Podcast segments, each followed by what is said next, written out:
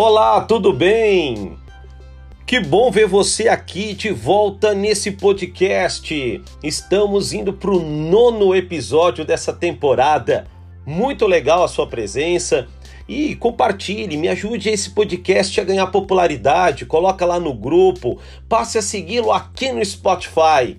Hoje nós vamos comentar o final da, das oitavas de final da Champions League teve surpresa, o Benfica classificou, o Vídea Real classificou. E vamos falar aí também da presença do presidente da La Liga, a Liga de Clubes da Espanha, que veio trazer uma proposta para uma liga em nosso país, para a gestão do nosso futebol. Mas antes de tudo, você vai fazer o seguinte: você vai seguir esse podcast aqui no Spotify ou então aí no seu agregador de podcast você vai me seguir lá no Instagram, você pode entrar em contato comigo por lá. É o, é o arroba pi.paulinácio, tá bom? Então não se esqueça. Pode mandar lá um direct, a gente responde, a gente troca ideia. Vamos falar bastante futebol de um jeito diferente daquele que você vê nos grandes podcasts, na grande imprensa. Aqui a gente toma um outro caminho. Se você é anunciante, quer anunciar no nosso podcast, estamos abertos aos anunciantes também. Você vai entrar em contato comigo através do canal do Paulo Inácio PI, arroba gmail.com. Anuncie aqui, nós temos uma audiência qualificada que vai ajudar o seu produto a crescer, vamos aumentar as vendas. E, claro, vamos falar de futebol, bora que tem assunto!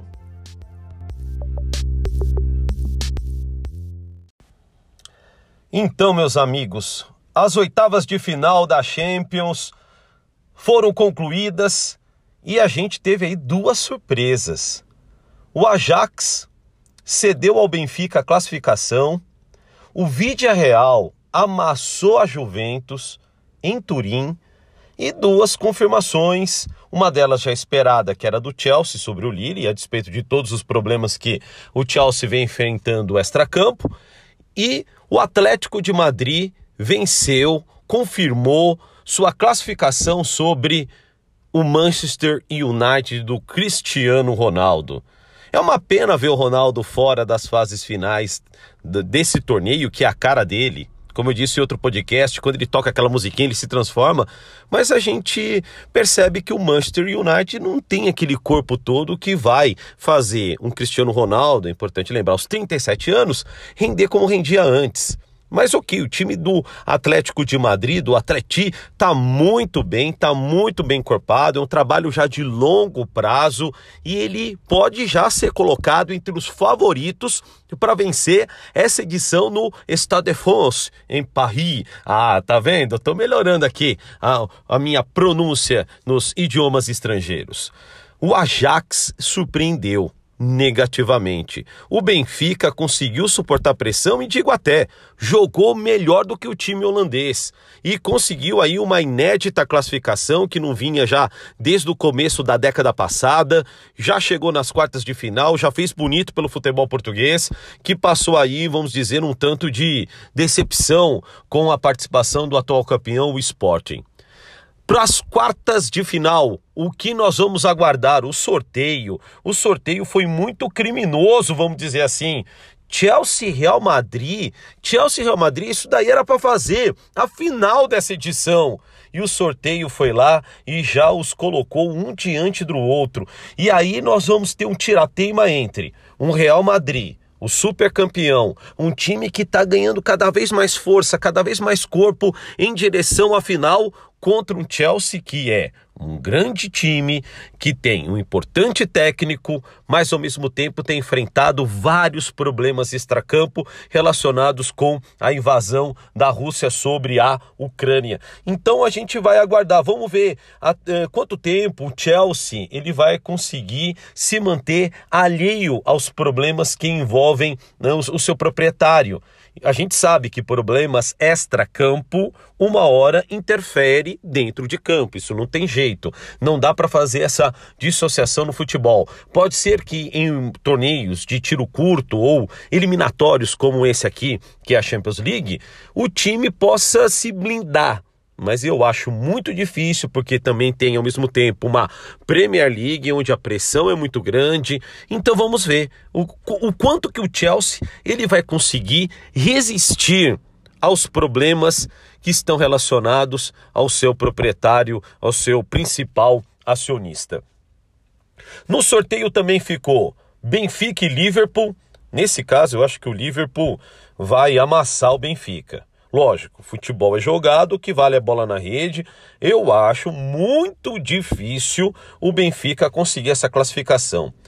Outro drama que o sorteio trouxe. Manchester City e Atlético. Pô, esse aí também poderia ser final. Esse vai ser um jogo equilibradíssimo. Vamos ver o que, que o Pepe Guardiola ou então que o Diego Simeone vão estabelecer de estratégia. São trabalhos de longo prazo, são equipes gigantescas dentro de suas próprias ligas, têm feito uma excelente Champions League, então vamos aguardar. Depois nós teremos Bayern de Munique e Vídea Real. Ah, o, o, Submarino Amarelo está fazendo uma campanha digna, brilhante, mas eu acho que vai parar por aqui, vai dar Bayern. E o outro jogo. Não, não tem outro jogo. É isso mesmo. Benfica Liverpool, Manchester City, Atlético, Vídea Real e Bayern e Chelsea e Real Madrid. Então vamos aguardar. Essa quarta de final vai ser muito aguardada. Então anota aí na agenda. Terça-feira, 5 de abril, Benfica e Liverpool e Manchester City e Atlético. Na quarta-feira, 6 de abril, Vídea Real e Bayern e Chelsea e Real Madrid. Depois a segunda rodadinha, a volta. Terça-feira, 12 de abril, Bayern e Vídea Real Real Madrid e Chelsea. E na quarta-feira, dia 3 de abril, Liverpool e Benfica. E fechando, Atlético de Madrid e Manchester City. Então, muita emoção, várias histórias a gente vai repercutir por aqui. Então se liga, se quer comentário da Champions League, você vem aqui no meu podcast. E o segundo assunto mais debatido essa semana foi a visita do presidente da La Liga, da Liga Espanhola de Futebol, que veio trazer a nós uma proposta de nova para o futebol brasileiro, da formação da nossa liga, com a CBF abrindo mão do, da organização do campeonato e os clubes, através de uma empresa, através de uma fundação, ou, ou seja, através de uma nova gestão promover, realizar, divulgar o Campeonato Brasileiro. E aí um monte de gente já ficou empolgada, falando: "Poxa, já pensou o Campeonato Brasileiro ao estilo da La Liga? Nossa, que legal!" incrível, o futebol brasileiro tem potencial, vai ser a liga mais disputada do mundo, a mais encantadora.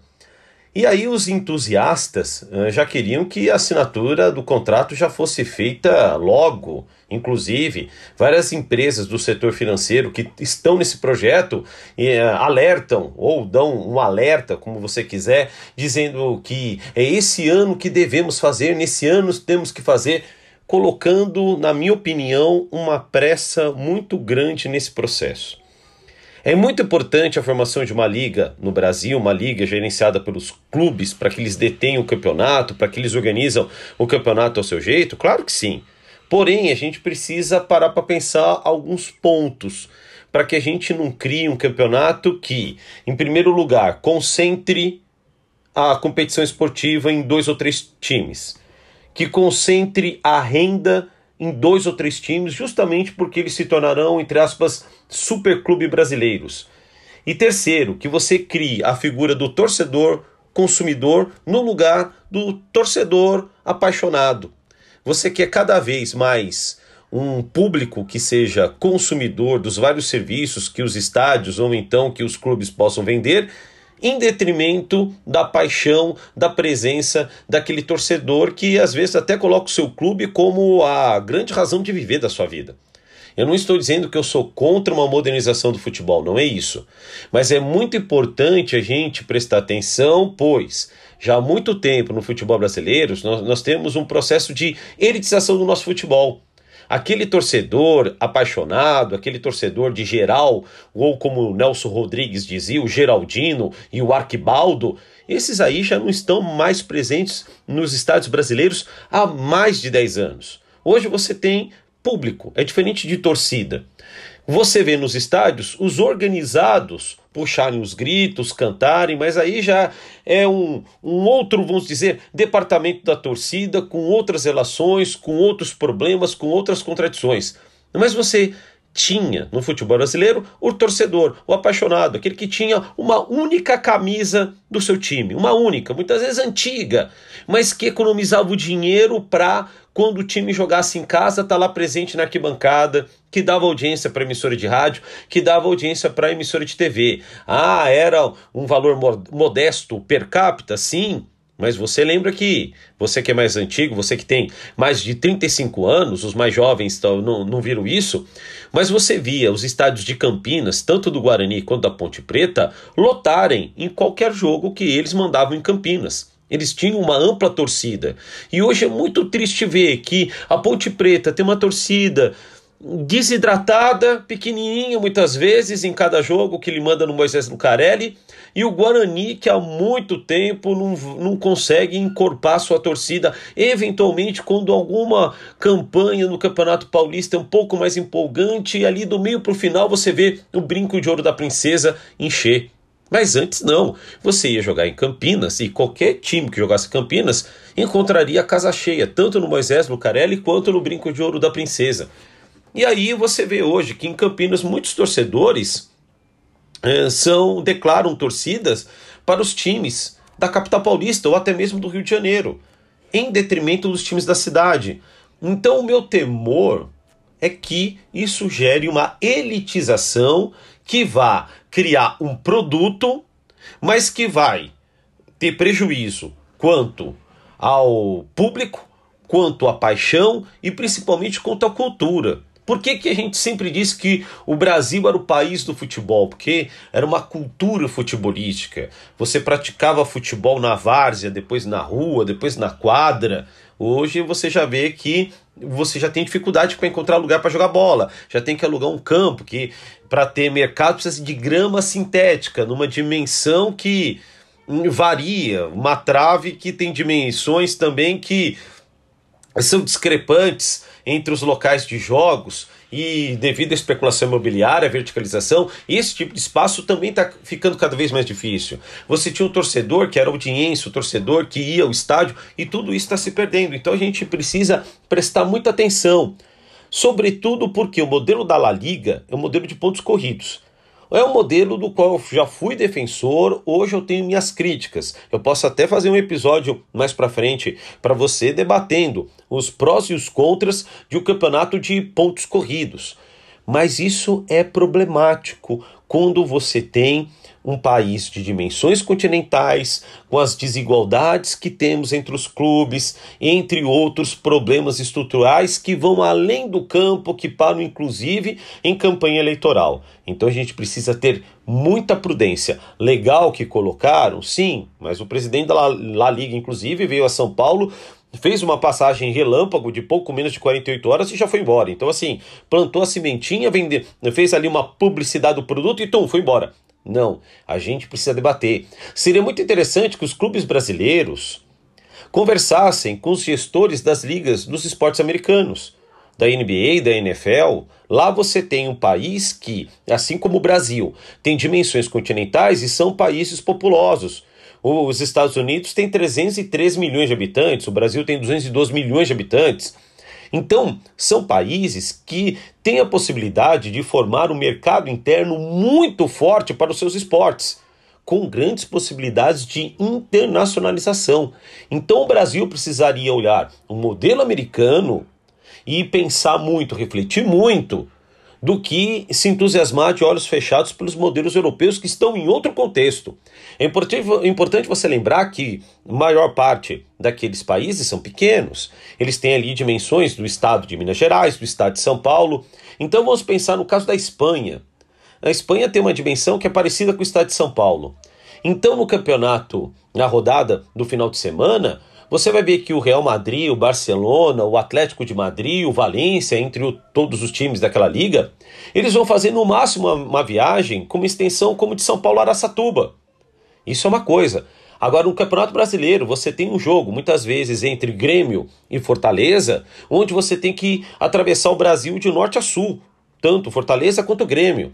Então isso toma tempo, isso tem custo e a gente precisa levar essa geografia muito em conta antes de sair de modo entusiasmado, aderindo a estrangeirismos. Isso se a gente não tiver a possibilidade de pensar algo para o nosso país. Nós temos essa possibilidade. Por que não criar um jeito brasileiro de gestar futebol? Sim, nós temos competência.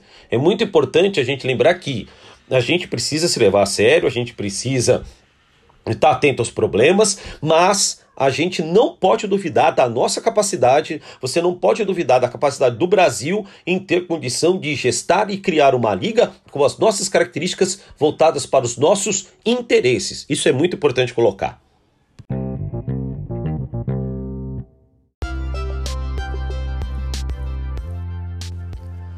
Você curtiu esse podcast? Então você vai compartilhar com a galera. Põe lá no grupo Vamos divulgar esse podcast, vamos dar aquela moral para ele crescer. Você quer comentar algum assunto, quer dar uma opinião aí sobre o que a gente tem debatido? Vai lá no meu Instagram, no pi.paulinácio. Você pode também entrar em contato, sobretudo você que quer anunciar nesse podcast. Canal do Paulinácio, pi.gmail.com. Lembrando também que temos o nosso canal no YouTube, o canal do Paulo Inácio PI. Lá eu falo também de futebol, entre outros assuntos, também de tecnologia. Vai lá, curta, compartilhe. Se você quiser é, ou algum assunto, alguma coisa específica, pode dar também a sua sugestão. Estamos recebendo também temas. Muitas pessoas nos procuram dizendo, nos oferecendo temas, dando ideia, ajustes. Vamos fazer esse podcast crescer, tá bom? Ele é uma alternativa a tudo isso que está aí presente na grande comunicação. Aqui eu sou independente, aqui eu sou alternativo. Então você vem comigo que aqui você vai ter uma opinião diferente, tá bom? Então é isso aí. Aquele abraço, a gente se conta na próxima. Tchau!